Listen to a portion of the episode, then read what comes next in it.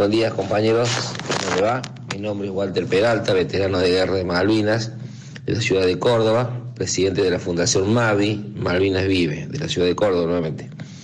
Es para referirme a lo que comentó el coronel Sanera ayer en un audio, y yo le quiero contar lo que yo he vivido con él en persona, es cuando estuvo como director del Liceo Militar General Paz, eh, le solicité a ellos la posibilidad de que los veteranos de guerra de Malvinas que tuvieron nuestros hijos cursando los estudios primarios o secundarios en el liceo militar, se pudieran acoger a una beca de un 10 o un 20% en el descuento, eh, dado que los hijos de los militares en actividad y los hijos de los civiles que trabajaban en el liceo tenían ese beneficio, de un 50 y algunos del 100%, a lo cual me negó rotundamente esa posibilidad entonces le manifesté yo a él eh, que iba a hacer las gestiones a través del Ministerio de Defensa, motivo por la cual mm, me dijo de que no, no me acompañaba en ese reclamo. Bueno, inicié el, el trámite, empezó el expediente a caminar hasta que se trabó y un día dispuse irme al Ministerio de Defensa y pedí una audiencia con ese momento que estaba Nilda Garrera, ministra, pude llegar a ella, mm, así, de, haber llegado al Ministerio de Defensa sin nada, bueno, con la doctora Liliana Arduino, que estaba en su momento como, como secretaria de ella, a la que se sorprendió enormemente la ministra en ese momento por los años que había demorado este expediente y por la negativa que tenía el liceo a coger una beca, motivo por la cual dio la orden de modificar el plan becario. Se modificó el plan becario. Eh, volví al liceo militar, no pude hablar nunca con el coronel Zanela. Eh, aparentemente, entre comillas, digo, estaría un poco enojado por las gestiones que hice en nombre de los veteranos. Luego de eso hubo muchos veteranos que pudimos mandar a nuestros hijos a los liceos. Actualmente siguen yendo hijos de, veteranos a los liceos militares con una beca del 100%. Eh, y bueno, sorpresa que cuando se fue de pase el grupo de artillería, se acogió a las becas de estudio con dos hijos del que tenía el liceo militar. Ese es el coronel Sanela que hoy nos representa. Ese es el coronel Sanela. Eh, es una lástima, yo la verdad que no, no me había mantenido en silencio con el tema este, sí lo sabía alguna gente, lo sabía Ramón López, presidente de la federación, yo lo había comentado, pero bueno, pero me dolió lo que salió a decir ayer y bueno, salgo a comentarle y se lo puedo decir a él y por eso doy mi nombre y mi apellido. Eh, que el coronel Sanela nos dio, me dio la espalda y nos dio la espalda a los veteranos de guerra en el momento que más lo necesitábamos, que era el apoyo ni económico eh, ni, nada, era el apoyo moral que dijera él, hubiese dicho como director del liceo, yo te acompaño, pero bueno, dado que estoy en actividad, obviamente que la reserva del caso lo vamos a tener. Pero no, no, no solamente que se negó sino que tampoco nunca me recibió a él para tener una entrevista con él y nunca hablé con él. Bueno, ese es el coronel Sanela que hoy nos representa a nosotros.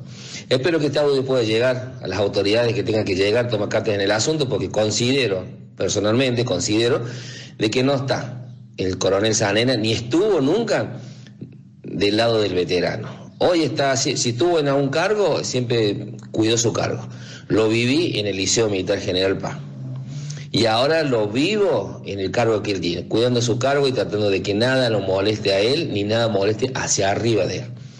Bueno, compañeros, les mando un abrazo, mil disculpas. Gracias por todo y a tener cuidado. ¿Qué tal? Buenas tardes. Bueno, voy a evacuar algunas dudas con respecto a la marcha que están haciendo hoy ahí veteranos de guerra. Esta marcha la convoca el Beto Altieri, que está en contra de las organizaciones más grandes de, de veteranos que es la Confederación, la Comisión Nacional y la Federación de la Provincia. En general no tiene gran repercusión porque son pocos, pero bueno, es como siempre, pocos pueden hacer mucho, pero confirmo, son veteranos y todos los aspectos que están reclamando ya son tenidos en cuenta y fueron presentados en su momento por, por las organizaciones grandes de veteranos.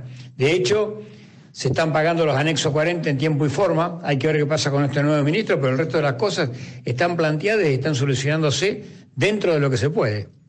Eh, el tema salud y demás es, es lo que hay. Cualquier cosa me preguntan, por favor, en forma personal. Gracias.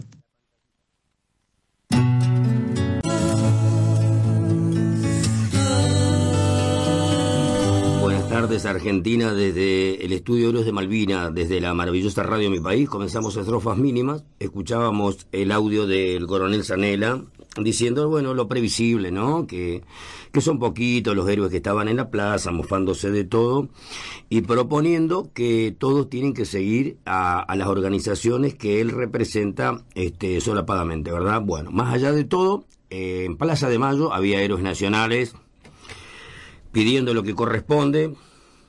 Fueron innecesariamente, nadie los atendió en casa de gobierno, tampoco en el, en el PAMI, y así este, se maneja la federación, así se maneja la mafia de Malvinas, a las que aquí siempre hacemos mención.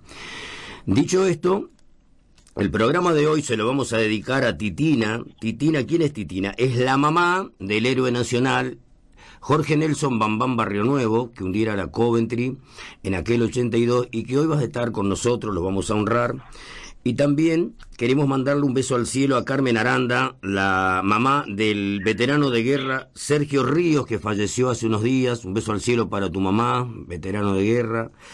Así que a continuación vamos a recibir a la coordinadora nacional de la escuela malvinizadora, hermana del héroe nacional, Julio Romero del glorioso Regimiento de Infantería 12 y a la directora Patricia Coduti de la escuela que lleva el nombre de un héroe nacional que ahora ella nos va a estar contando y desde Comodoro Rivadavia, desde Caleta Olivia, vamos a estar recibiendo a Claudia Millapi. Claudia Millapi es la hermana del héroe muerto el 30 de abril de 1982 en acción de combate en el helicóptero derribado en Caleta Olivia Así que le damos las buenas tardes. Claudia Millapi, ¿nos estás escuchando? Eh, sí, buenas noches, ¿cómo le va? Bien, un gusto tenerte. Un gusto tenerte en esta tarde para honrar al, al, héroe nacional Oscar Millapi, que figura entre los 649 muertos que dieron la vida por la soberanía de nuestras Islas Malvinas Argentina. Permitime, querida Claudia, que presentemos a Susana Romero, la coordinadora nacional de la Escuela Malvinizadora de la Unión Tontoas, desde Villa Jalón, desde Puerto Tirol, Chaco. Buenas tardes, Susana Romero y Patricia Coduti. ¿Cómo están? Eh, buenas tardes y a la audiencia de Escuela Malvinizadora y Radio Mi País y a la Unión Tontoa y, a la audiencia y a los héroes de, mi patria. Acá la tengo al lado a Patricia Coduti, a la cual se va a presentar. Buenas tardes, Patricia, ¿cómo te va? Hola, buenas tardes. Buenas noches para nosotros acá en el Chaco al menos. Eh, bueno, saludarlos a, a todos los compatriotas, a a ustedes especialmente agradecerles la invitación para participar y, bueno, un, gran cariño a, a todos los veteranos de guerra de nuestro país. Es muy importante que estés acompañando esta tarea malvinizadora que ha emprendido. Ella es la rectora de la, de la moral, de la ética en la causa nacional en la República Argentina, aparte de ser de la comunidad Cuón, como era su hermano, que murió en las Islas Malvinas, para que contemos la verdadera historia. Eh, duele mucho cuando se miente sobre Malvinas, algunos fascinerosos, algunos desaforados, algunos mesiánicos de la maldad quieren sacar a los 17 héroes que murieron en acción de combate en el litoral marítimo patagónico, sea el lugar, el lugar que es el museo abierto del honor, es el museo abierto de la memoria desde donde se especifica desde qué lugar se humilló a la flota inglesa en 1982. Por eso hoy estamos honrando a Oscar Millapi, que murió el 30 de abril de 1982. Por eso esta tarde está con nosotros Claudia Millapi, que es como tener un pedacito de ese héroe entre nosotros. Eh, querida Claudia Millapi, estamos haciendo justicia con tanta, con tanta basura que hubo en todos estos años, con esta escuela malvinizadora de la Unión Tontoas que está contando la verdadera historia. Por eso estoy feliz de que estén en comunicación, se pueden saludar, porque están en comunicación eh, en, directo este, Susana Romero, Patricia Coduti y vos, querida Claudia Millapi. Cómo no, a Susana y a Patricia, un gran abrazo. Igualmente desde acá un cariño enorme, un, respeto y un, orgullo poder estar hablando contigo desde tu lugar de, mujer, de, hermana y bueno, eh, en representación de todas las, las personas que, que, amamos la causa y que aprendimos a conocerla y, y que estamos ayudando un poquito para que para que la familia de, tantos héroes eh, se sienta acompañada y no se sienta tan sola. Te mando un abrazo enorme y, bueno, el saludo de Susi también.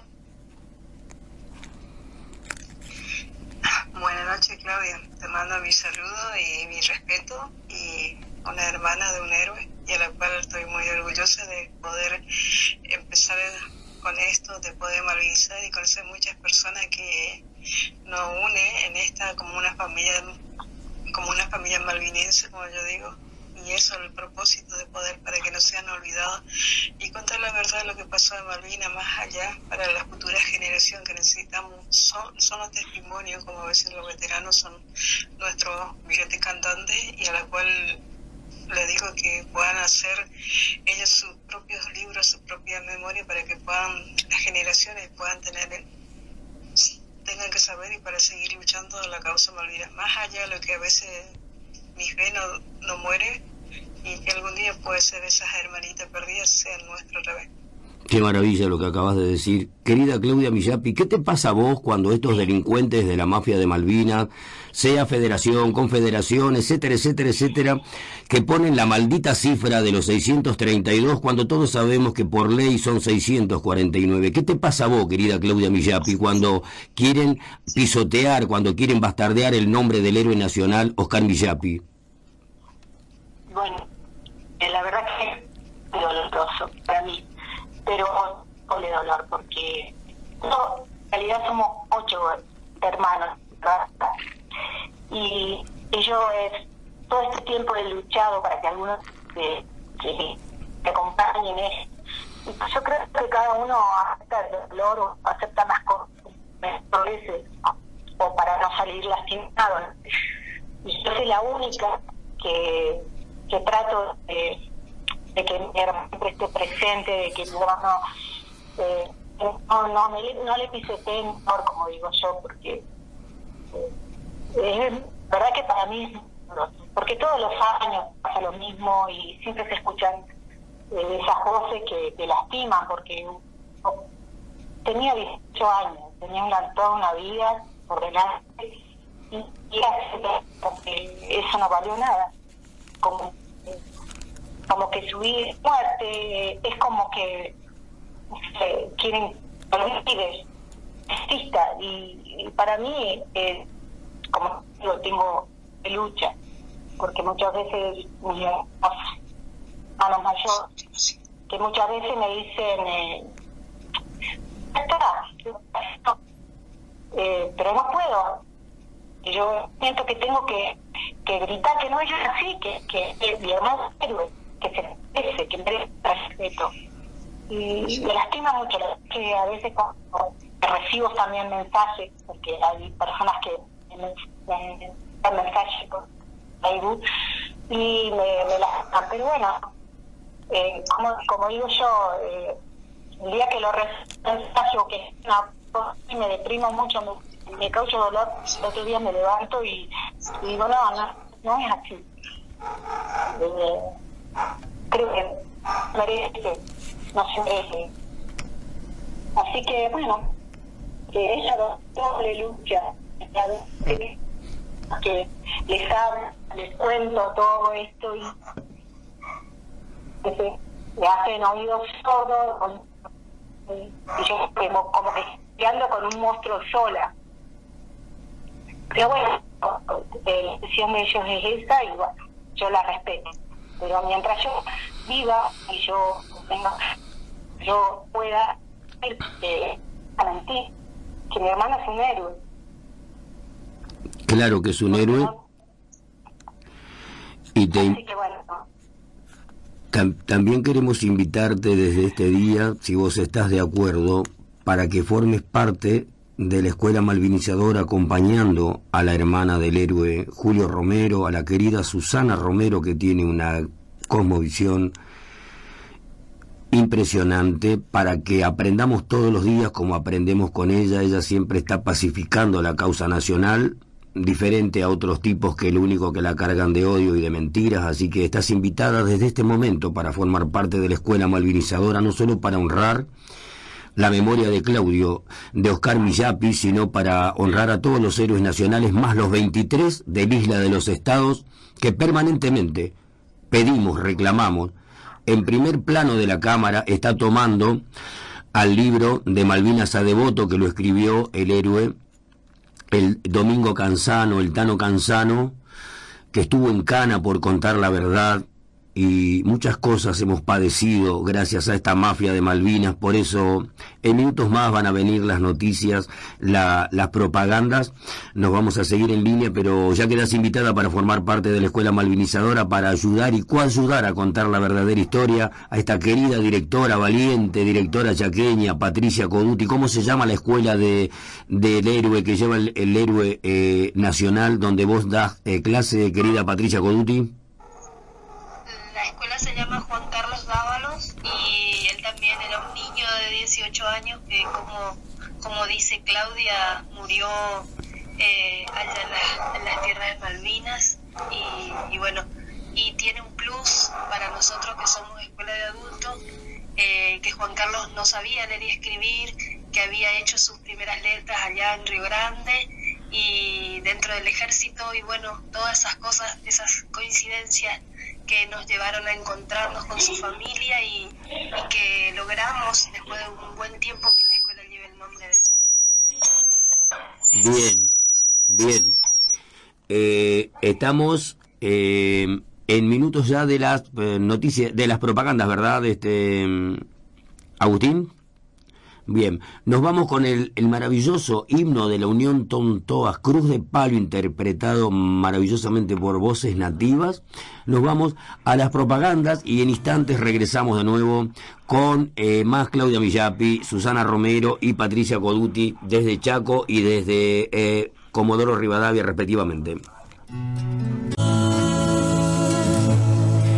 Seguimos desde el estudio de Héroes de Malvinas. En minutos más va a estar el héroe nacional Jorge Nelson Bambán Barrio Nuevo, un héroe con la humildad de los grandes, siempre nos ha acompañado en todos los eventos, ha hecho infinidad de kilómetros con esa humildad que tienen solamente los grandes.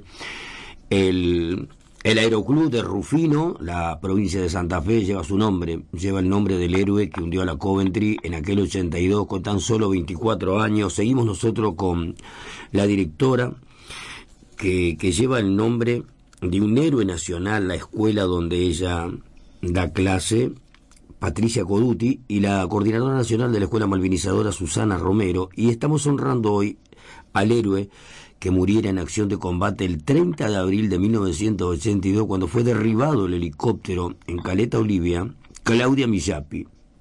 Así que Claudia que desde hoy también vas a colaborar con la Escuela Malvinizadora, donde vamos a honrar la verdadera historia. ¿Por qué se ha formado la Escuela Malvinizadora de la Unión Tontoa? Porque nos hartamos de que malvinicen mintiendo descaradamente. Por ejemplo, acá tengo, no, no me va a quedar tiempo de leer todo, pero acá se observa un excedente de tripulación en estas naves, un total de 1.158 personas.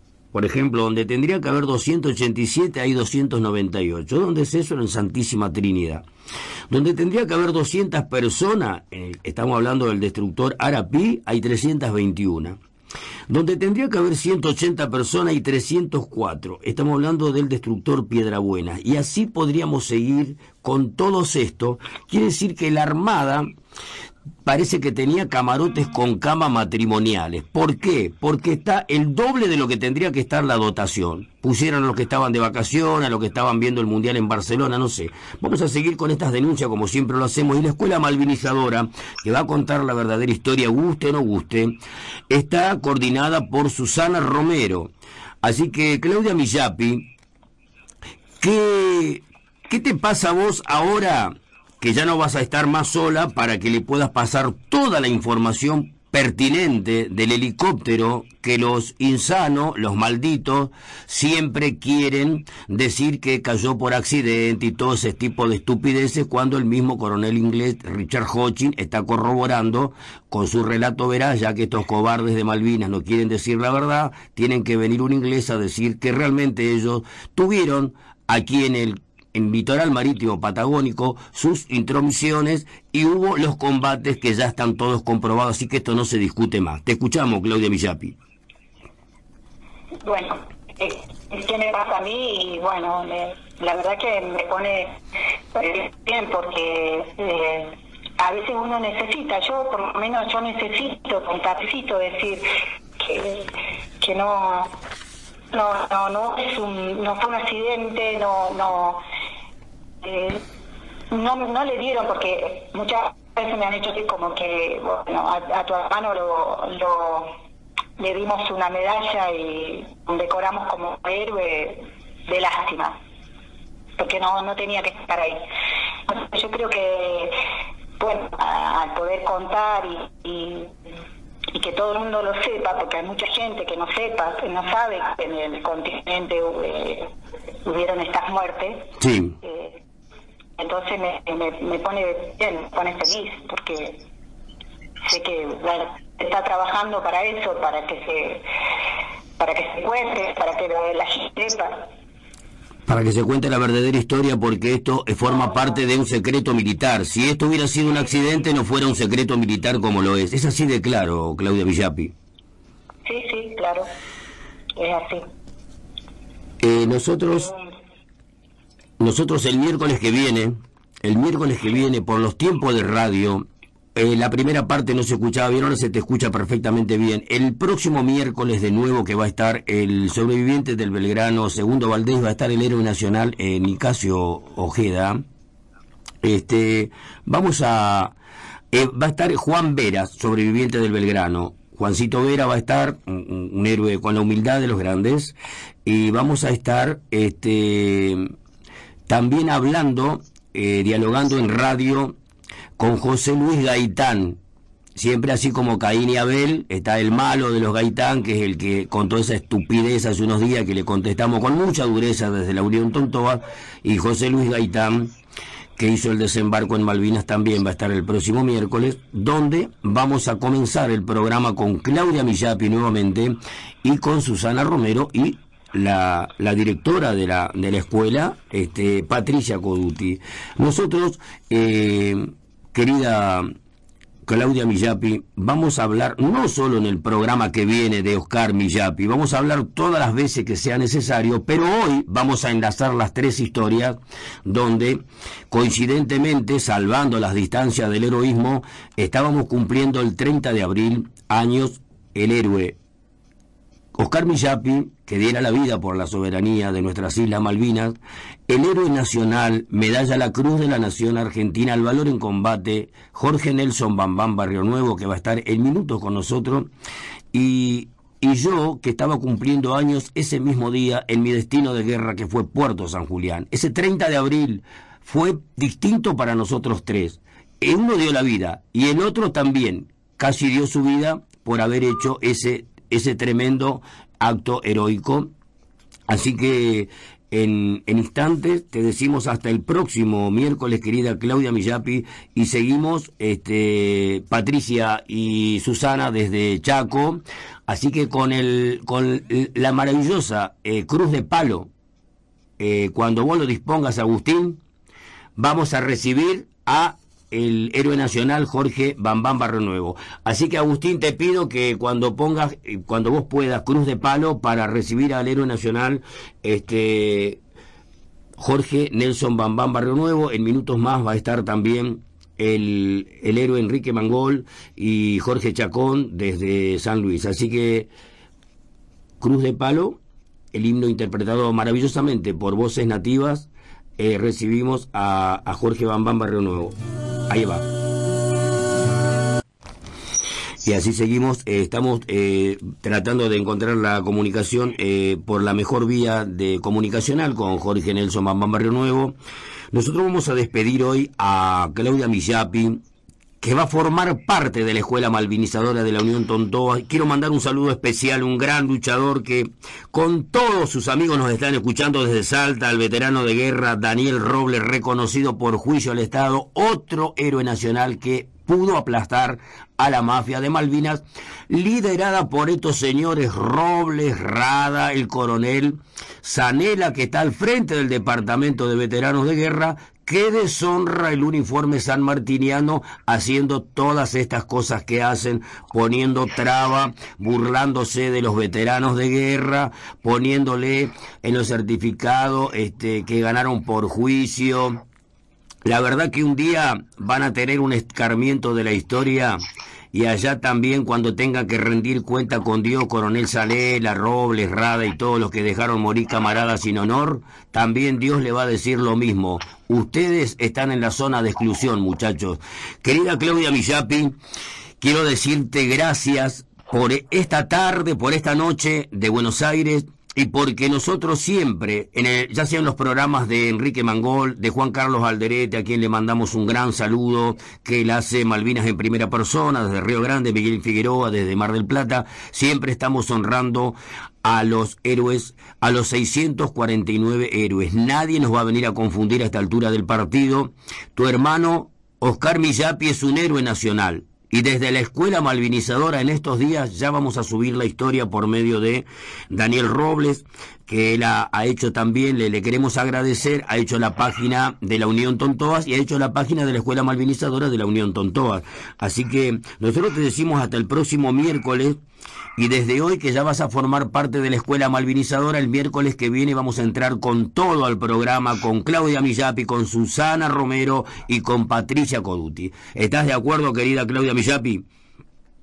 Sí, sí, cómo no, cómo no. Bueno, eh, quiero saludar por este medio también a, Enrique Malgón. Sí. Un gran cariño para él. Eh, al señor Juan Carlos Valderez también lo, he tenido oportunidad de hablar con él. sí, sí. Lo saludo igualmente y bueno, sí, como usted dice, eh, el miércoles entonces eh, estaré presente otra vez y me alegra mucho pertenecer eh, a la escuela. Para que formes parte de la familia de la Unión Tontoas, donde siempre honramos la verdadera historia, como tu hermano y los otros 16 héroes que murieron en acción de combate aquí en el litoral marítimo patagónico. Te decimos hasta el próximo miércoles y una vez más el himno de la Unión Tontoas, Cruz de Palo. Nuevamente, cuando eh, Agustín lo disponga, vamos a decirte hasta el próximo miércoles, querida Claudia Millapi, despedite si querés de Susana y Patricia, así nos encontramos el miércoles que viene. Perfecto, despido de ella, le mando un abrazo fuerte. Eh, nos encontramos el miércoles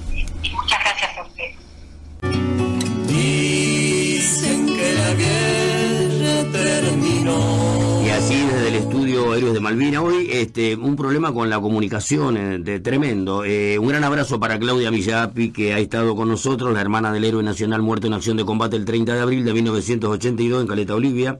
Y aquí seguimos con la directora, con la coordinadora nacional de la, de la Escuela Malvinizadora, Susana Romero, y con la directora, eh, Patricia Coduti, la la, la seño que desde Chaco también apuntala a la escuela malvinizadora.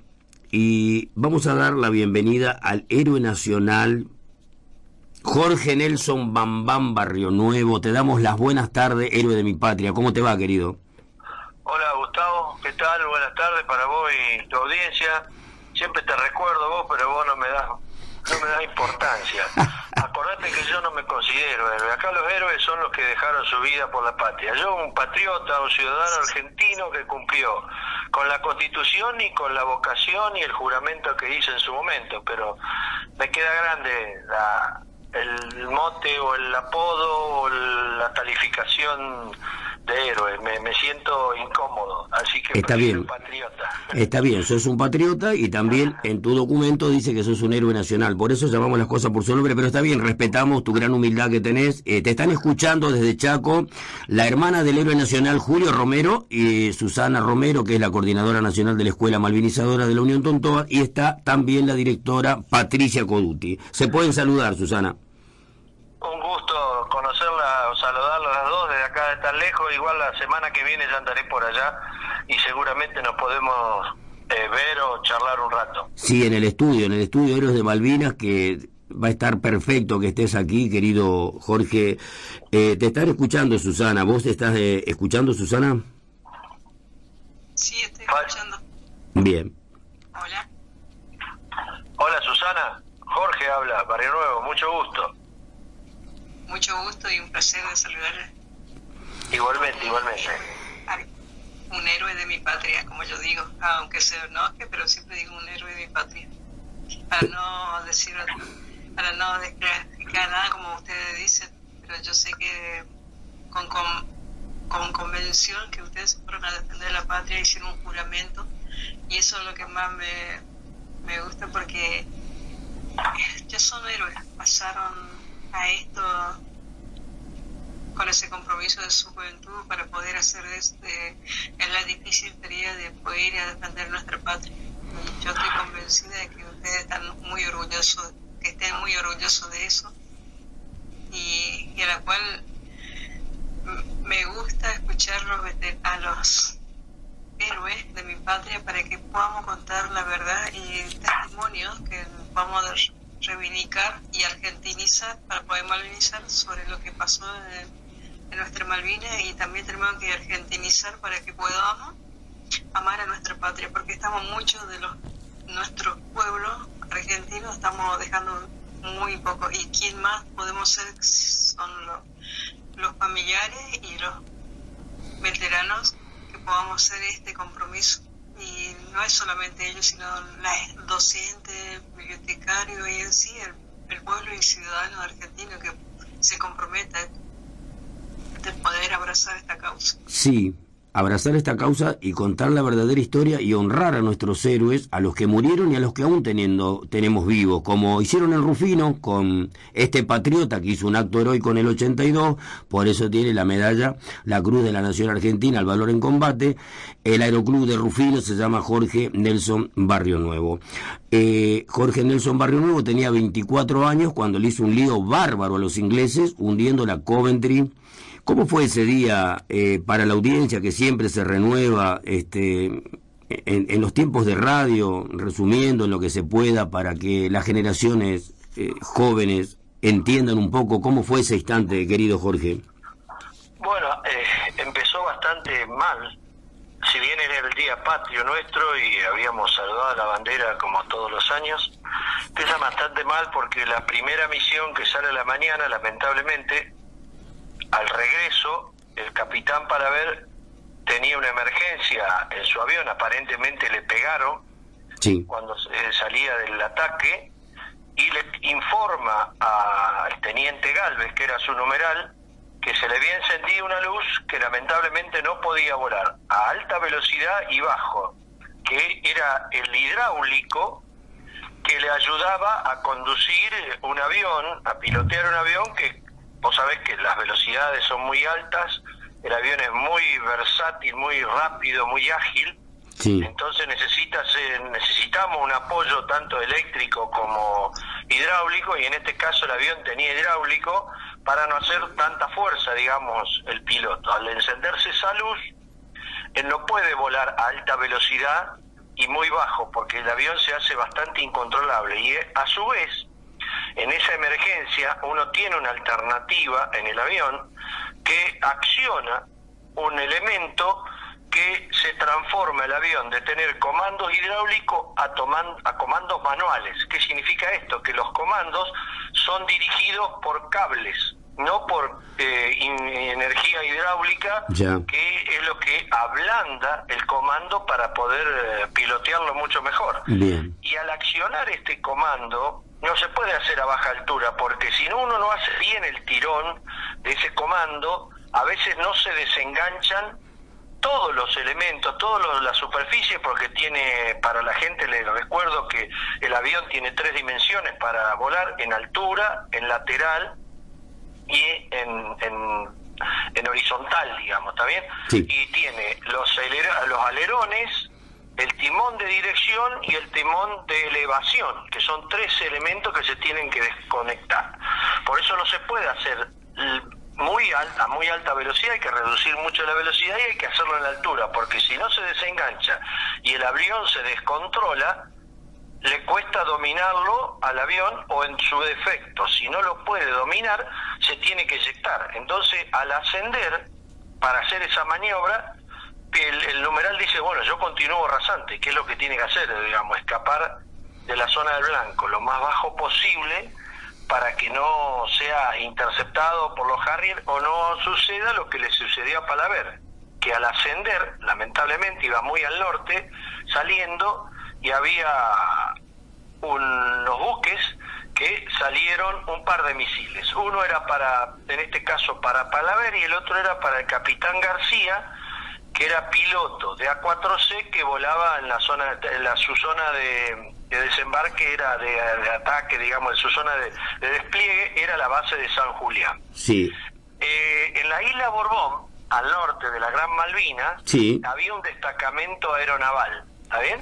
Disculpa, disculpa, Jorgito, disculpa un segundo porque viene, viene la, la, la tanda publicitaria y nosotros eh, queremos hacer dos cosas. Vamos a ir a la tanda porque así es esto y para que quede este relato que después no se bifurque y queremos despedir hasta el hasta el miércoles que viene a la coordinadora nacional de la escuela malvinizadora Susana Romero la, la hermana del héroe Julio Romero y a la, a la directora Patricia Coduti porque así le damos eh, la posibilidad que participe el héroe nacional Enrique Mangol desde Santa Fe de la Veracruz y eh, también el héroe nacional desde San Luis Jorge Chacón. Nos repartimos como podemos en, en este espacio de radio.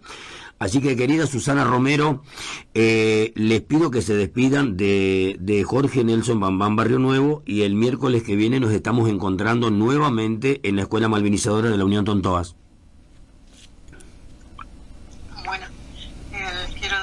Gracias y por la historia que estás contando, Jorge, y te mando un abrazo malvinense y a Claudia también, a la cual no nos pude pedir y que vamos a estar en contacto, que cuando pueda, Gustavo, me puedes pasar el número para poder llamarle. Y lo que yo siempre, el objetivo de la escuela malvinizadora, malvinizadora es poder contar la historia y los testimonios de cada uno escuchar. Y esa es la forma de poder honrar a nuestros caído y los veteranos de guerra. Bueno, muchas gracias Susana por el saludo, igualmente para vos y esperemos vernos por la zona del Chaco, si es que va a andar por ahí la semana que viene. Bien. Ahí está. Después paso todos los contactos a ambos. Este, Patricia Coduti, te, te, damos muchísimas gracias por participar de la Escuela Malvinizadora y te decimos hasta el próximo miércoles, querida Patricia Coduti.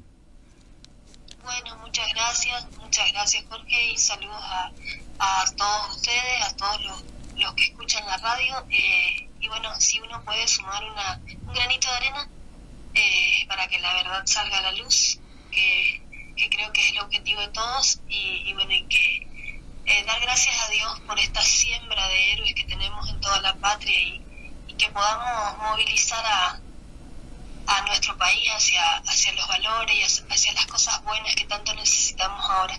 Te agradezco mucho, los saludo, mis respetos y gracias por darme el espacio de contar un poquito eh, que acá en el Chaco se, se honra a los héroes de Malvinas. Lo vamos a hacer eh, cada miércoles. Eh, mandamos un beso al cielo que eh, estos días había fallecido tu tía, igual participaste del programa. gracias por tu valentía, gracias. Un gran abrazo hasta el próximo miércoles y enseguida regresamos con Jorge Nelson Mamá Barrio Nuevo. Hasta el próximo miércoles, querida Susana y Patricia. Que Dios las bendiga. Y así seguimos desde el estudio Héroes de Malvina, desde la maravillosa radio Mi País, y hoy estuvimos honrando a Oscar Millapi, caído en combate el 30 de abril de 1982 en Caleta, Olivia. Ese mismísimo día estaba cumpliendo años el héroe nacional Jorge Nelson Bambán Barrio Nuevo. Así que justo estábamos hablando de cuando eh, justo eh, estaba la escena en la, en la isla Borbón y tenemos en línea desde Santa Fe de la Veracruz un gran luchador por nuestros derechos de la causa nacional, el querido veterano de guerra por la gesta de Malvinas, Enrique Mangol. Lo podés saludar al héroe nacional Jorge Bambán Barrio Nuevo. Querido Enrique, buenas tardes, ¿cómo te va? Bueno, buenas tardes y desde Santa Fe un afectuoso abrazo a don Barrio Nuevo y bueno, felicitarlo por este por tremenda actuación en, en el periodo que duró esta gesta, querida gesta por la cual mantenemos la lucha desde distintos ámbitos. Y bueno, este, felicitarlo, honrarlo, un fuerte honor y gloria para ustedes. Y lógicamente más que todo felicitarlo por esa exitosa misión donde se hunde un navío de tan alta tecnología con eh, bombas de caída libre. Así que, ¿qué más, qué más cabe acotar que felicitarlo y mandarle un, un fuerte honor y gloria, maestro? Bueno, Enrique, muchas gracias. Igualmente para vos, un gran saludo y acá estamos colaborando con, con la historia de Malvinas un poco y para que la gente conozca lo que hizo en este caso la Fuerza Aérea y en especial el Grupo 5 de casa que me tocó participar. Y entonces estaba, estabas ese día en esa zona que estabas explicando en el bloque anterior. Adelante, querido Jorgito. Bueno, y estaba explicando que al ascender por la emergencia que tuvo, lamentablemente...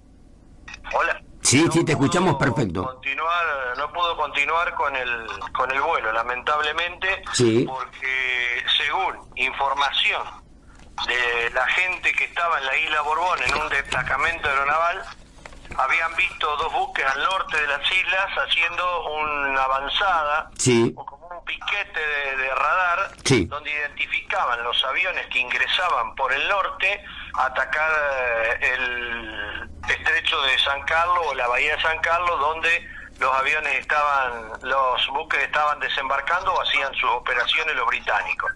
¿Está bien? Sí. Eh, la- lamentablemente ellos vieron el lanzamiento de, de dos misiles que sumado a la información que el avión eh, no no que el, el avión no regresaba que regresó eh, Galvez solo Sí. eh, se determinó que fueron derribados por eh, por estos misiles que fueron lanzados por los buques que estaban ahí al norte de la isla Borbón. Con esta información se unen y automáticamente la Fuerza Aérea Argentina manda a neutralizar ese piquete de, de radar.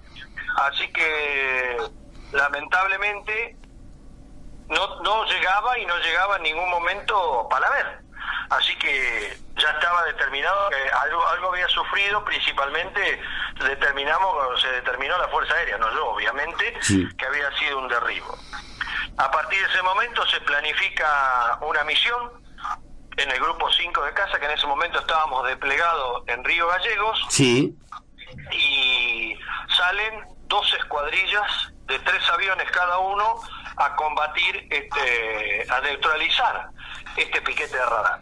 La primera escuadrilla estaba conformada por el capitán Carballo, el teniente Rinque y el alférez Carmona. Por problemas técnicos, el alférez Carmona se queda y, y continúan los dos adelante. Y un minuto y medio, entre un minuto y medio y dos minutos atrás iba la escuadrilla del primer teniente Velasco, el alférez Barrio Nuevo y el teniente Robledo.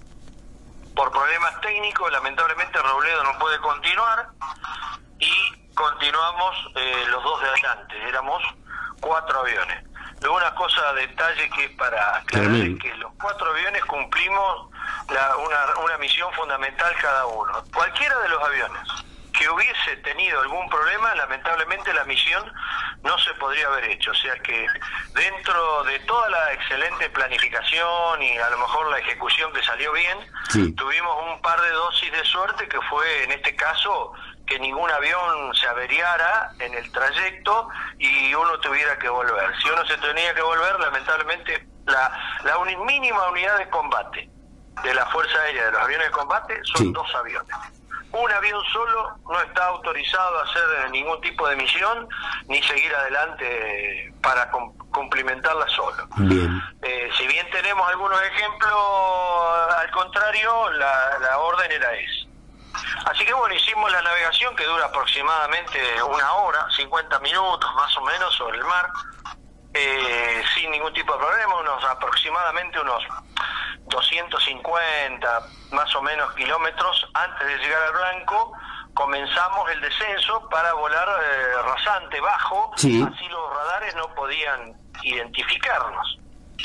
Eh, que fue la, una de las formas donde nosotros nos defendíamos de la defensa antiaérea que tenían dos buques, en este caso la conjunción de un destructor que tenía misiles de 30 kilómetros de alcance o 10.000 metros de altura, así que imagínense la potencia y el motor que tenía que tener ese, ese misil. Tal cual. Y con la conjunción con una fragata misilística que tenía misiles de 15 kilómetros, misiles de 7 kilómetros, cañones de 4,5 kilómetros aproximadamente, que eran de 4,5 pulgadas también, y eh, cañones de 20 milímetros y después todo el armamento liviano que podía tener un tripulante para tirarle a los aviones para que no pase por sobre el buque, porque cualquier avión que pasara sobre el buque y lanzara una bomba, era nosotros teníamos muy buen entrenamiento, así que era muy difícil que le erráramos.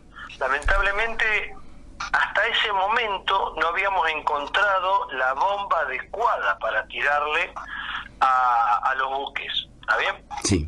Y el, ese día modifican la bomba. Si bien Carballo él pidió usar la bomba antigua, la bomba, la bombola grande que nosotros normalmente llevamos de, de 500 kilos aproximadamente, vino una modificación de llevamos bombas más pequeñas, con otro tipo de espoleta, otro armado, hay que explicarle muy bien a la gente porque si no es difícil, si uno le dice la, el tipo de espoleta y para qué sirve la espoleta no, no entiende. Si una bomba no lleva la espoleta, jamás va a explotar por más que le pegue a lo que le pegue, es un pedazo de hierro cargado con eh, explosivo que si no tiene la espoleta, que es el iniciador de, ese, de esa explosión, no va no va a explotar. Después si querés le explico técnicamente un poquito más de detalle, porque para nosotros era fundamental el tema del armado de la espoleta. Sí, es brillante porque del Pedro Prudencio Miranda que estuvo el otro día estaba explicando maravillosamente bien este maestro armero, así como vos nos estás guiando en este momento.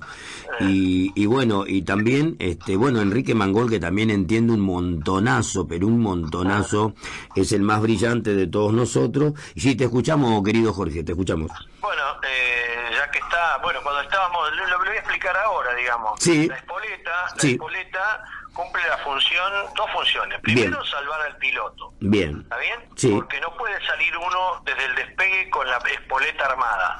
Porque cualquier impacto que le pegue a la espoleta, si está armada, inmediatamente, de acuerdo al tiempo que esté programado, puede explotar puede explotar desde un segundo y medio en adelante. Sí, bien? sí. Ok, bueno, entonces la tenemos que llevar trabada la espoleta para cuando salga del avión, ahí con un molinillo que tiene adelante, un ventilador chiquitito, sí. la de acuerdo a las vueltas se arma la espoleta. Y nosotros lo que pretendíamos que esa espoleta se armara en menos de un segundo, porque eh, la espoleta lo mínimo que se puede armar es de un segundo y medio. ¿Está bien? Y ese medio segundo, ah, fíjate vos que es ínfimo, era lo que nosotros necesitábamos bajar para que nuestra eh, nuestro tiro, al, al, salir del avión, se arme la espoleta, esté lista para el impacto y explotar de acuerdo al retardo que se le da. Impresionante. ¿Por qué? Porque nosotros, los parámetros de tiro nuestros, en, la, en el entrenamiento eran 50 pies de altura y nosotros no podíamos pasar a 50 pies de un buque porque era una barbaridad, era muy alto para nosotros, que el 50 pies está alrededor de los eh, 15 metros aproximadamente, tal vez un poquito más. Sí. Ahí, ahí, ahí, anda, ¿está bien? Entre Sí. 15 y 17 metros. Y es muy, muy alto venir a esa altura porque nos derribaban como palomas, ¿está bien? Tal cual. Y normalmente en el entrenamiento nuestro tiro estaba en 450 nudos, 480 que están aproximadamente en 900, 920 kilómetros por hora. Tal vez un poquito, entre, 4, entre 880 y 9, 920 kilómetros por hora. Bien. Y en, en esa velocidad más o menos daba para un segundo y medio, pero cuando estábamos en el combate, nosotros poníamos el avión a pleno, a todo lo que diera el motor, porque mientras más velocidad teníamos, más le dificultábamos la defensa, porque si yo tardo tres minutos desde que me ve el, el radar hasta llegar al blanco, tienen tres minutos para tirarnos de todo y calcular que ellos lo tienen todos en automático. Es muy difícil, eh, es muy difícil eh, tratar de, de, anular toda esa, esa, defensa. Entonces, mientras más velocidad, menos tiempo tenían. Si nosotros le damos más tiempo y damos menos velocidad, de, acercamiento, más posibilidades tenían de lanzar. No sé si se entiende bien el tema. Se entiende perfecto, se entiende perfecto. si nosotros íbamos a 450 nudo, 480, eh, no, era, era mucho más fácil para ellos desarrollar la defensa. Pero era si letal. 950, casi 1000 kilómetros por hora, es más difícil que ellos puedan desarrollar la defensa, ¿está bien? Entonces nosotros íbamos a plena, lo que daba el avión, y más o menos daba entre 920, 950, 970, depende de cada avión, y más o menos da a esa velocidad 300 metros por segundo. Esto es, es, fundamental porque nosotros tirábamos a una altura y a esa velocidad que eran el lanzamiento se hacía aproximadamente a 300 metros del buque. Y era un segundo, ya lo habíamos determinado técnicamente, era un segundo que volaba la bomba para que se pudiera armar la espoleta. Todo esto es técnico para que la gente entienda que no es que ir y tirar y así nomás a lo, a lo indio, hay que ir bien preparado profesionalmente. Entonces, nosotros pedimos de bajar. ¿Y qué hacían los mecánicos de noche? Nuestros armeros bajaban las vueltas con la peligrosidad que eso representaba, bajaban las vueltas de la espoleta para que se armaran a un segundo. La verdad que un trabajo maravilloso. Yo siempre agradezco a los mecánicos y los armeros que tuvimos porque sin ellos no podríamos haber logrado lo que logramos. Bien. Eh, con esta explicación sí. es para que la gente entienda ¿Por qué es fundamental el tema de la espoleta para facilitarle la vida al piloto y no se la robe, digamos? La otra función que cumple la espoleta es el tiempo de explosión. Una cosa es el armado y otra es el tiempo de la explosión, porque cuando impacta hay diferentes tiempos. Puede ser instantáneo, impacta y explota, puede tener retardo de 2, 3, 4, 5, 10, 20, 30 segundos, un minuto, dos minutos, hay, hay bombas que tienen espoletas a lo mejor que duran horas, 6, 7 horas, ah, para que la gente no pueda ir y tocar nada. ¿Está bien? Bien. Que eso es lo que hacían los británicos cuando tiraban sus belugas, programaban diferentes, las diferentes granadas a diferentes horarios. Entonces era muy peligroso ir y barrer la pista de esas bombas que son granadas pequeñas que salen de una bomba grande. Sí, sí, sí. Entonces, para nosotros necesitábamos una, una espoleta que tuviera un retardo que nos salvara la vida, porque para que ustedes tengan una idea, una bomba de 250 kilos, una esquirla llega a 3.000 pies en menos de un segundo y medio. O sea que estamos dentro de la envolvente nosotros. Si la bomba explota instantáneamente, nos autoderribamos todos. ¿Se entiende? Sí. Entonces nosotros teníamos que tener un alejamiento para, para que no nos derribara la misma bomba nuestra. Con un retardo que le poníamos la espoleta y que nosotros habíamos determinado en ese momento de 12 segundos, un retardo de 12 segundos, ¿está bien? Que eran aproximadamente el tiempo que nos daba para alejarnos y que no nos impactara una esquirla. Bueno, dicho estos datos técnicos, continuamos ahora con la, con la misión. Esa bomba la llevaba más, la llevaba el primer teniente Velasco y yo. Carballo había seleccionado otro tipo de bomba Bien. que él pidió llevarla con un retardo de 30 segundos de explosión, que esa, ese, ese retardo es mucho, porque si la bomba por el peso que tenía, atravesaba el buque de lado a lado y no tenía nada en contra que lo frenara, perdón, sí.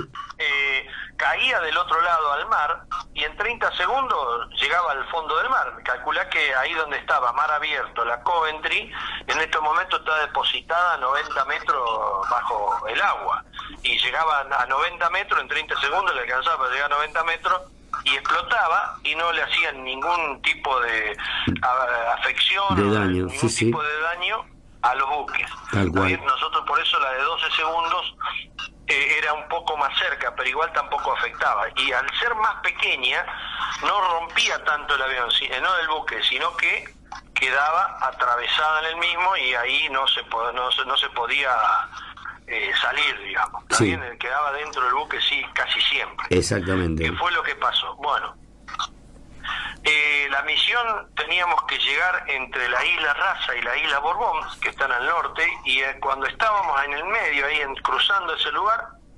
escuchamos a Carballo, que iba adelante con su sección con Rinque, sí. eh, nos dice, las buques están en el lugar previsto, están tirando con todo, vayan bien, bien bajo porque no sabemos que eh, todo lo que nos está, no saben todo lo que nos está tirando, algo así fue la, expresión. Creo que la grabación, la única grabación que hay de, un ataque eh, es el, de ese día, del 25 de mayo.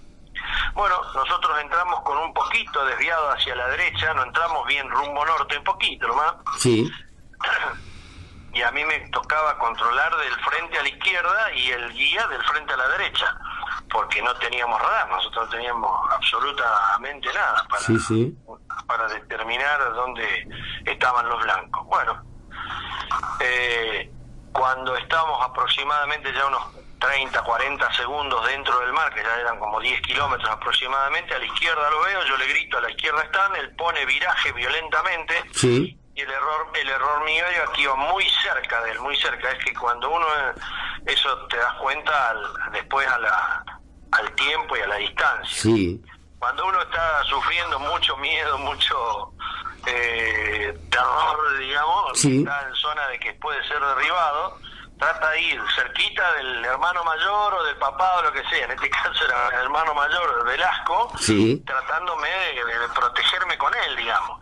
Y bueno, al, estar muy cerca, él pone viraje y yo no tenía otra alternativa que levantar el avión para dejarlo pasar por debajo. Sí. Y normalmente lo hacemos, eso en La Paz se hace eso y no, no, no hay ningún problema, pero en este caso, eh, al ir tan bajo, no podía hacer la maniobra que normalmente hacemos, que es dejarlo pasar por arriba el avión, bajar mi avión y dejarlo pasar por arriba, pero si íbamos menos de 10 metros de agua, era imposible eso. Sí. Entonces, haciendo, pongo viraje para seguirlo y cuando estoy en la parte del, del cenit, en la parte de arriba del ascenso mío, que habrán sido como mucho, 50 metros, 60 metros para dejar pasar el avión, sí se escucha misilazo, misilazo. Creo que lo canta Rinque, que canta que sale el misil y miro inmediatamente para ese lugar, porque yo estaba mirando la, la, maniobra de, Velasco para seguirlo. Sí. Y me llamó la atención. Yo no había visto hasta ese momento un misil y de ese tamaño tampoco, porque era el famoso SIDAR, que tiene 30 kilómetros de, alcance. Eh, es tan grande que mide casi 5 metros y de ancho casi casi 50 centímetros de diámetro aproximadamente. Sí. Y es tan grande porque necesita un motor para moverse eh, rápidamente al, ¿cómo se llama? Al, a la altura. El motor para llegar a tan altura, 30 kilómetros, necesita mucho motor. No es lo mismo que un misil que va a máximo 3, 4 kilómetros, 5 kilómetros 7 kilómetros, 10 kilómetros, que son mucho más rápidos, mucho más chiquitos por ser el motor eh, más pequeño. Así que este, este misil, gracias a Dios, no sale en forma horizontal porque es tan pesado que necesita agarrar velocidad. Si bien vuela casi a 1800 kilómetros por hora, necesita salir con un ángulo que ah, son 10, 15 grados en ascenso, agarra la velocidad y ahí empieza a buscar el blanco que teóricamente vio el radar y se lo transmitió en el momento que un, un, incursor ingresa dentro del radar de tiro.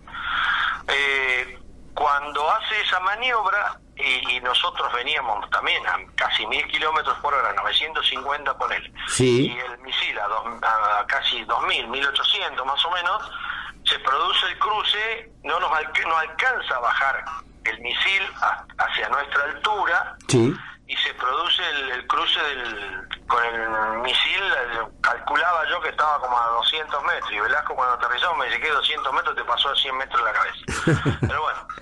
Pero bueno, lamentablemente para ello no, no, no surtió efecto el lanzamiento del misil. Sí.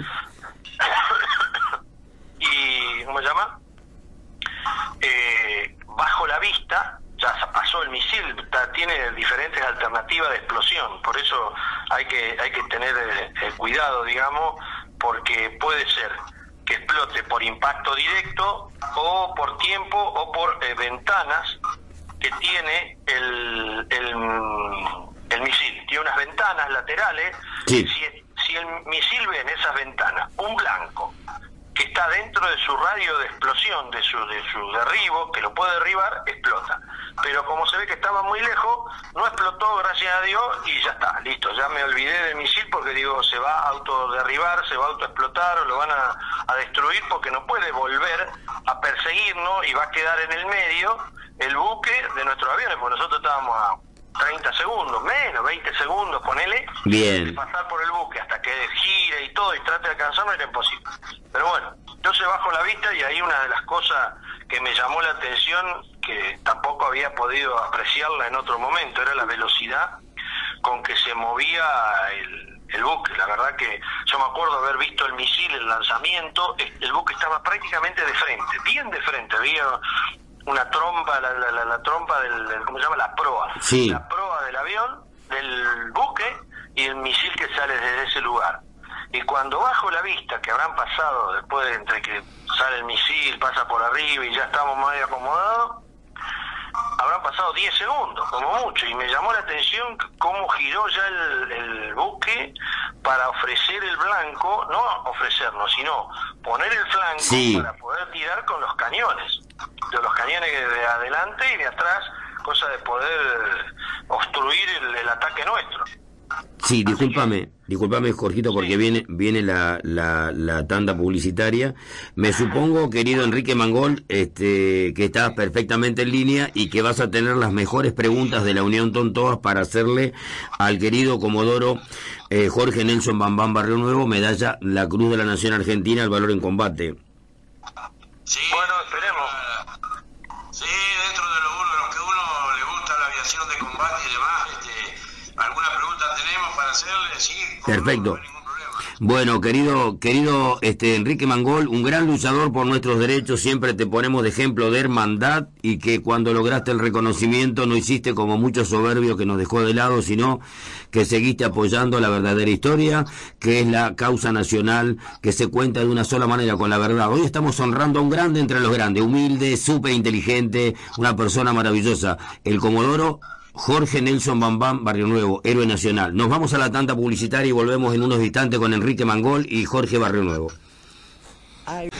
Desde el estudio Héroes de Malvinas, desde la maravillosa radio Mi País, seguimos desde Buenos Aires, desde la ciudad de Hurlingham, para toda la República Argentina y por medio de la web para todo el mundo. Queremos mandarle un abrazo muy especial al anexo de la Unión Tontoa que está en Vancouver, Canadá, el veterano de guerra por la gesta de Malvina, Jorge, eh, eh, Jorge Araujo, a quien le mandamos un gran abrazo. Eh, Rubén Basualdo de Charata nos está escuchando. Como siempre, el querido Roberto Caringer desde Tarragueira que está escuchando el relato imperdible de Jorge Nelson Bambán Barrio Nuevo y le queremos mandar un gran abrazo a dos veteranos de guerra que queremos mucho, que jamás, jamás negociaron la sangre derramada, eh, Claudio Santorio y Gustavo Dobson, uno de acá de Buenos Aires y el otro está prendido allá desde Rosario. Así que te seguimos escuchando. Eh, está en línea el querido Enrique Mangol, que a continuación ya va a interactuar con el héroe nacional, medalla a la Cruz de la Nación Argentina al heroico valor en combate, el Comodoro Jorge Nelson Bambán Barrio Nuevo. Te escuchamos, querido.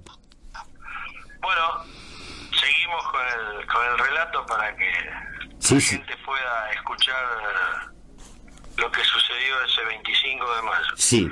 Bueno, una vez que ya, ya dije, bajamos la vista, vi la velocidad con que giró el buque la verdad que yo nunca lo había visto a mar abierto, así que girara tan rápido me llamó totalmente la atención. Y después, al ver fotos, me di cuenta porque pues tiene dos hélices. En vez de normalmente un buque tiene una hélice, pero estos de combate tienen dos. Entonces ponen uno en anverso y otro en reverso y la velocidad con que gira es asombrosa, semejante eh, elemento que tiene 140 metros aproximadamente de largo por casi 20 de ancho y todo el tonelaje que lleva son más de casi 5.000 toneladas. Tremendo. Imagínate que sorprende la velocidad con que gira. Bueno, eh, ya quedaba poco tiempo, ahí quedaban no más de 10 segundos, 15 segundos. Lo miro Velasco, estaba más o menos formado a la, a la altura que tenía que estar formado, porque nosotros otras de las cosas que más o menos habían determinado nuestro jefe de escuadrilla, Sí, conjuntamente con el jefe de escuadrón, era estar separados los numerales aproximadamente unos 40, 50 metros hacia cualquier lateral. Sí. ¿Para qué? Para confundir las performances de los eh, de los radares. Sí. Porque un radar, al ver ese blanco, eh, aproximadamente, si están a 40 metros los dos buques, los puede ver ancho en el radar y indica al cañón tirar al medio. Sí. Ahora, si los aviones van más, van más cerquita, el blanco que se ve es más pequeño. ¿Está bien? Sí. Siempre el, el buque ordena, el, el radar ordena tirar a los cañones al medio, no hay duda. ¿Está bien? Entonces, mientras más abierto íbamos en la formación, más grande era el blanco y más difícil es para derribarlo, tío.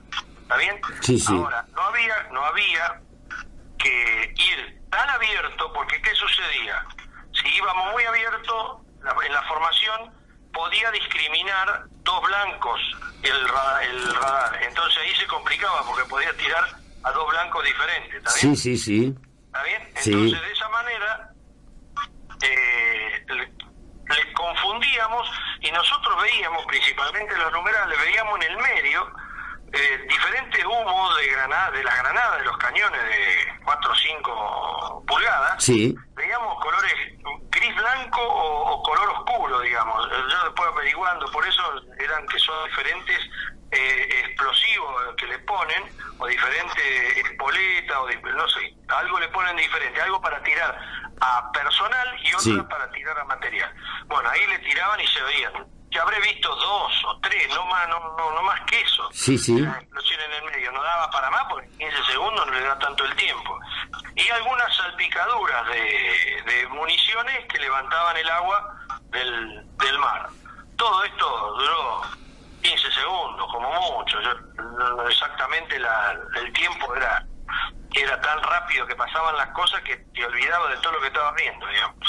Bueno, veo cuando Velasco levanta los aviones, Sí. el avión, y yo obviamente sigo su maniobra, Sí. que la habrá levantado a 10, 12 metros aproximadamente, porque veníamos a la altura de la línea de, De del buque, de sí. la cubierta del buque, Sí. que debe tener sobre la línea flotadora 7, 8 metros aproximadamente. A, Claro. esa, a esa altura vo- volábamos, entonces... ¿cómo se? Tremendo. Tremendo, ¿eh? eh, a esa altura volábamos, entonces levanta los aviones para poder tirar un poco mejor. Veo las tres bombas de él, perfecto, y dos pegan arriba de la línea del agua, un increíble. La vi perfecto ahí arriba de la línea del agua, pegan Sí. dos. Y una se mete debajo del agua, que era la bomba que va debajo, porque son es la, la posición que llevan en el cargador, digamos, de bomba. Sí. ¿Está bien? Y bueno, se mete en el agua y seguramente pegado en la- debajo de la línea de flotación. Pero bueno, no importa, un detalle técnico. Veo, y lamentablemente para nosotros se produce un hecho que ya te lo había explicado hace recién, que explotan las bombas. Un humo negro impresionante que salió para atrás de las dos bombas de arriba, que me sorprendió, fueron una sorpresa, un, eh, ahí fue una, una incertidumbre de qué hacer, si espantar, nosotros decimos espantar, sacar el avión de la posición donde Sí. está, si ascender, si bajar, no sabía qué hacer porque digo, me, se explotaron las bombas, me va a derribar, nos autoderribamos, tanto él como yo, los dos, los dos aviones vamos a terminar eh, con una esquirla en, en- en el avión y nos van a derribar Sí. esas mismas bombas nuestras. Bueno, pues bien, cuando tiro yo salto el buque, empecé a mirar, lo primero que empecé a mirar a ver las RPM del, del avión, porque yo no sentía nada. Sí. Miro las RPM del avión, perfecta. Me miro a mí, si di- dicen, yo nunca recibí un impacto de munición, que al principio no se siente bien lo que pasa, sino se ve un poco, se siente un calor, un fuego, digamos, pero yo no sentía nada, digamos. Le digo, ¿qué será? Pero bueno, eh, me miraba por si tenía algo, nada. Sí. Nada, no tenía nada, entonces digo, bueno, acá eh, algo pasó, tuvimos suerte de algo. ¿Qué es lo que habrá pasado? Eh, continúo adelante, miro hacia el costado que estaba la, la Broswa, Sí. la, la Broswell era el, el otro Broswell, perdón, el otro buque que estaba ahí, Sí. y, y ¿cómo se llama? Eh, lo miro y no no tenían no tenían eh, nada, ningún movimiento, estaba quieto y tenía un agujero en la plataforma Ah. Y el helicóptero lo vi todo como los cables pelados, los cables todos descolgándose en la, en la, en la proa. Tremendo. Bueno, todo eso lo declaro cuando vengo, ¿no? La Sí, gente sí. No, me, no me creían a mí, pensaban que estaba eh, contando historias y, y bueno, hay fotos que registran eso. Sí, sí. Ese, ese detalle, pero bueno. Está bien, está bien. Lo, lo bueno, digamos que es una anécdota, porque claro, en el fragor del combate, al ser tan joven, todos pensaban que no tenía no tenía mucha capacidad para apreciar. Y bueno, no, las fotos determinan eso. Tremendo. Yo, lo vi eso cuando pasé y lo único que rogaba que no me tirara nada. Miraba, miraba, miraba, miraba y no me tiró nada. Y bueno, espero que no me tiren nada cuando estoy escapando. Es medio raro que tienen cuando están escapando porque siempre tiene que estar preparado para un, un ataque que viene en ese momento. Yo estaba escapando, ya no tenía sentido, pero bueno, por ahí como les sobraba munición querían tirar cuando escapábamos. Increíble. Bueno, y de ahí tardamos aproximadamente unos 50 minutos en regresar.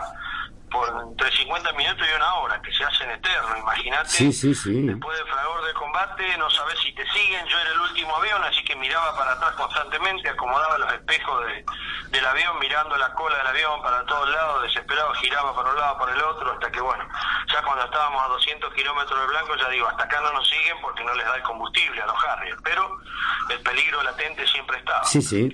Así que bueno, cuando estábamos aterrizando, eh, algo llamó la atención, digamos, que había en- a los costados de la pista, de la cabecera, había mecánicos, el personal civil que atendía nuestros aviones, todos con banderas, con gorros, saludando. Digo, bueno, por lo menos debe deben estar festejando que los, los que fuimos ahora Sí. A la tarde fuimos los cuatro y volvimos los cuatro, porque al ser un, una, un ataque a mar abierto, era ma- muy probable que el 50% no volviera, Tremendo. lamentablemente. Qué bárbaro. Era muy probable que eso Sí, sí, sí. sucediera. Pero bueno, digo, deben estar festejando eso más que es 25 de mayo, digo, así que bueno, debe estar contento por eso la, la- nuestro personal. Pero llamó la atención también más cuando vamos a la plataforma Sí. Y estaban todos los pilotos. Y normalmente va un piloto en la camioneta a buscarnos y nada más, digamos, ya, ya en ese momento ya, ya ¿cómo llama?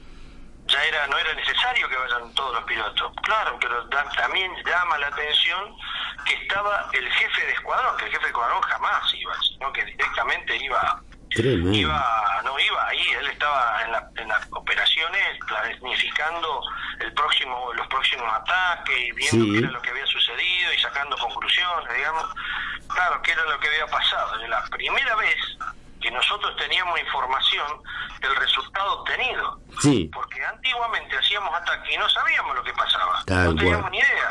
El- la- nadie nos daba información. Si no era porque la BBC eh, informaba, nosotros no teníamos ni idea de lo que pasaba. Que ellos mismos decían los resultados. Bueno, ahí nos enteramos que, eh, de acuerdo a lo que había dicho la gente que estaba en la isla Borbón, ¿te acuerdas que había ahí un destacamento aeronaval? Bueno, ellos dicen que vieron el, todo el ataque como en un anfiteatro, porque estaba en un cerrito ahí que tenía unos 200 Sí. metros, Sí. con larga vista, vieron todo el ataque de los aviones, cuando entraron, cuando salió el misil, cuando pasaron por arriba, Tremendo. las bombas y el que uno de los buques en 20 minutos se terminó hundiendo, en menos de media hora se hundió un buque, entonces nosotros tardamos, calculate, yo te había dicho 50 minutos en Sí. llegar al continente, así que imagínate que eh, ellos tuvieron la oportunidad de recibir la información, porque fue instantáneo. Ahí nomás avisaron de la isla Borbón a Puerto Argentino. Puerto Argentino avisó como oro, donde estaba el comandante de la Fuerza Aérea Sur, Sí. y ahí nomás avisaron a Río Gallego, así que fue una, una explosión instantánea del resultado. Claro, cuando llegamos todos estábamos felices, digamos, que habíamos vuelto los cuatro, que era lo más importante, Sí. y que bueno, habíamos neutralizado lo que nos habían solicitado, neutralizar el piquete de, de radar y misilístico, Sí. un buque se había hundido y el otro buque quedó totalmente averiado porque el- la bomba, una de las bombas de que tiró Carvalho y Rinque le pegó en la popa Sí. y destruyó toda la plataforma, un agujero le hizo del otro lado de- del buque donde pasó la bomba y rompió los comandos de- de- del buque, digamos, para conducirlo, así que tuvieron que llevarlo a comandos de motor y a hélice como para, para llevarlo hacia alta mar y lo tuvieron que regresar al- con la, la Gran Bretaña porque ya no servía más, ya estaba, no se hundió porque no le tocaron debajo de la línea de flotación, sino se hubiera hundido, pero bueno, con esos resultados estábamos más que satisfechos, un poco agridulce porque teníamos que obviamente recordar a nuestro jefe de operaciones, que era Sí. el capitán Hugo del Valle Palaver, él era eh, de Cruz del Eje, Sí. de Anfunes, perdón, de Anfunes, en el norte de Córdoba, estaba casado y tenía una hija. Lamentablemente eh, perdió la vida en esas condiciones, una, un flor de, flor de persona, muy buen, muy buen tipo, la verdad que él, lo sentimos más que a lo mejor la alegría del, del deber cumplido, así que eso fue Tremendo. el 25 de mayo y ya veníamos mal de días anteriores, pero eso ya lo comentaré Sí, más adelante. Eh, eso fue aproximadamente lo que pasó el día 25 de mayo, haber eh, eh, hecho ese, esa misión, la verdad que cambia la vida a cualquiera porque a mar abierto no era no era fácil. Aparte- Era bastante, bastante riesgoso, digamos. Nosotros ya sabíamos, determinado por estadística y por, por probabilidades, Sí. que el 50% era muy probable que no volviera. Bueno, tuvimos la suerte de que los que cuatro que fuimos, los cuatro volvimos y, y pudimos lograr el objetivo. Este Eso Comodoro, rápidamente. este Comodoro Jorge Nelson Bambán Barrio Nuevo que nos cuenta este relato de manera magistral, como siempre lo haces con tu intelecto brillante y tu gran humildad, era el alférez de 24 años que hundió nada menos que a la Coventry. Yo te voy a pedir un favor especial porque tenemos que terminar este programa con vos y, y Enrique Mangol.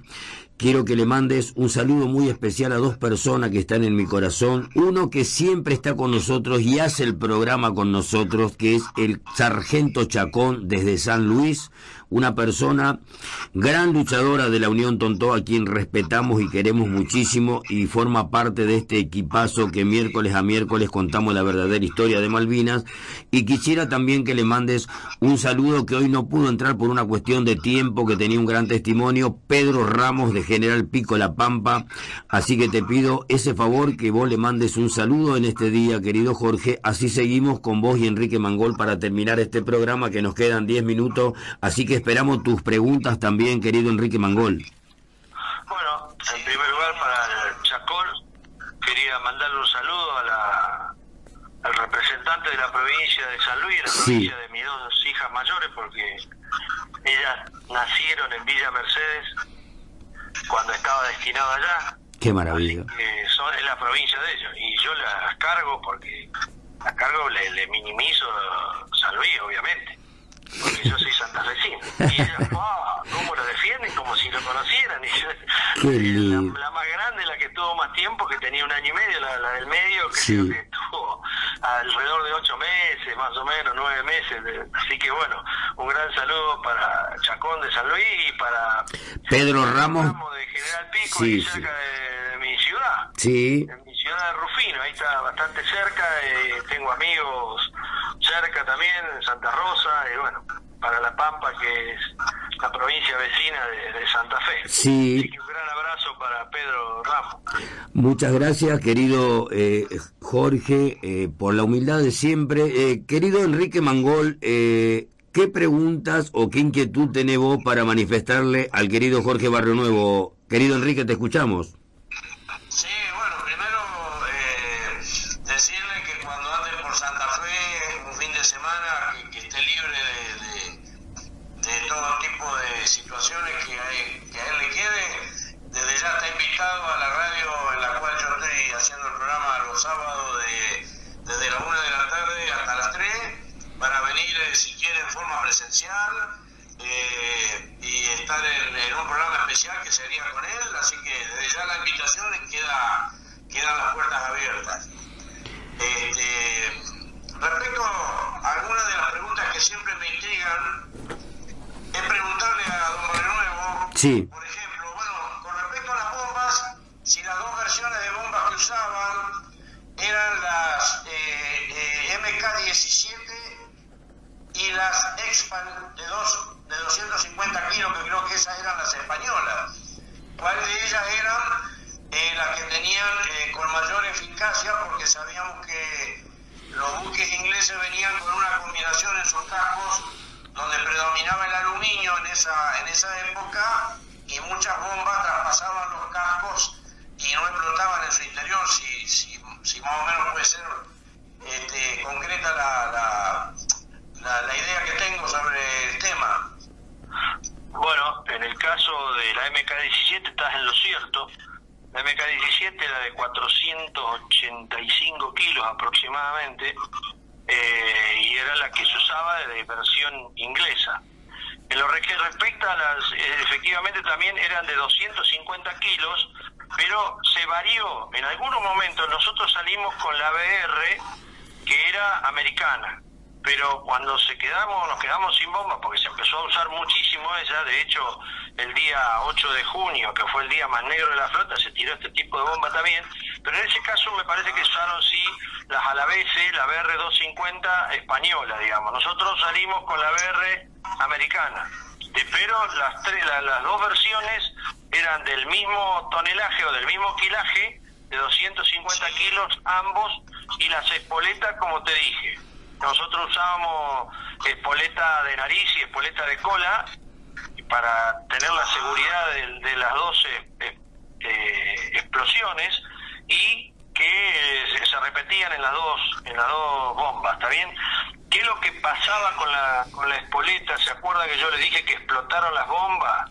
Sí. Bueno, la espoleta de cola tenía un iniciador que si es- decía ahí en el, en el manual, que después nos dimos cuenta cuando yo aterrizo y nos hacen el interrogatorio de todo lo sucedido, me dicen, ¿cómo que explotaron la bomba? Bueno, yo vi un humo negro, para mí explotaron la bomba, salió un humo negro por atrás, entonces salen a tirar, el oficial de armamento sale a tirar bombas de ese tipo, igual, ahí nomás, cerca nuestro, y efectivamente, explotaban las bombas según mi parecer y según lo que habíamos visto todo. Un humo negro salió para atrás, una explosión se escuchó y, eh, a los 12 segundos ahí re- realmente explota la bomba, que fue 10 veces peor de lo que había explotado. ¿Qué era lo que pasaba? En la, la- letra chiquita, la letra negrita, que nadie le da bolilla, ahí decía, si el inicia, esta bomba tiene un iniciador, que tiene un humo muy negro, si el, si el iniciador explota, huya, no trate de desarmar la bomba porque no tiene alternativa. El retardo que le dé la espoleta es lo que va a tardar en explotar, así que no había forma de desarmarla ya la bomba, así que eh, en este caso usábamos este, en este caso por lo menos el 25 de mayo. ¿Cómo? No te escuché bien. Eran bombas que tenían como una hélice en la cola. Claro, es la misma. La hélice en la cola es lo mismo, es la espoleta de cola, porque hay espoleta de ojiva, que va en la trompa en la- de, la, bomba, y espoleta de cola, que va en la cola. Y hay también espoletas laterales. Hay tres formas de, de, espoletear la bomba. Depende de la bomba que sea, digamos, ¿está bien? En este caso usábamos normalmente la espoleta de nariz, de- de nariz y la espoleta de cola. ¿Está bien? Que era la del mismo, cumplen las dos el mismo, el mismo rol y se acciona las dos el mismo rol. Tiene un molinillo atrás que por impacto del viento eh, gira y arma la espoleta y eh, eh, arma la, la- la explosión, digamos, el tren de fuego. ¿Está bien?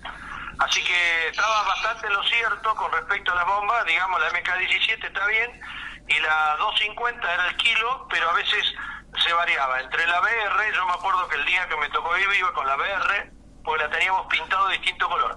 Y después se usó la a la BC, que se llama, la, de la fábrica española.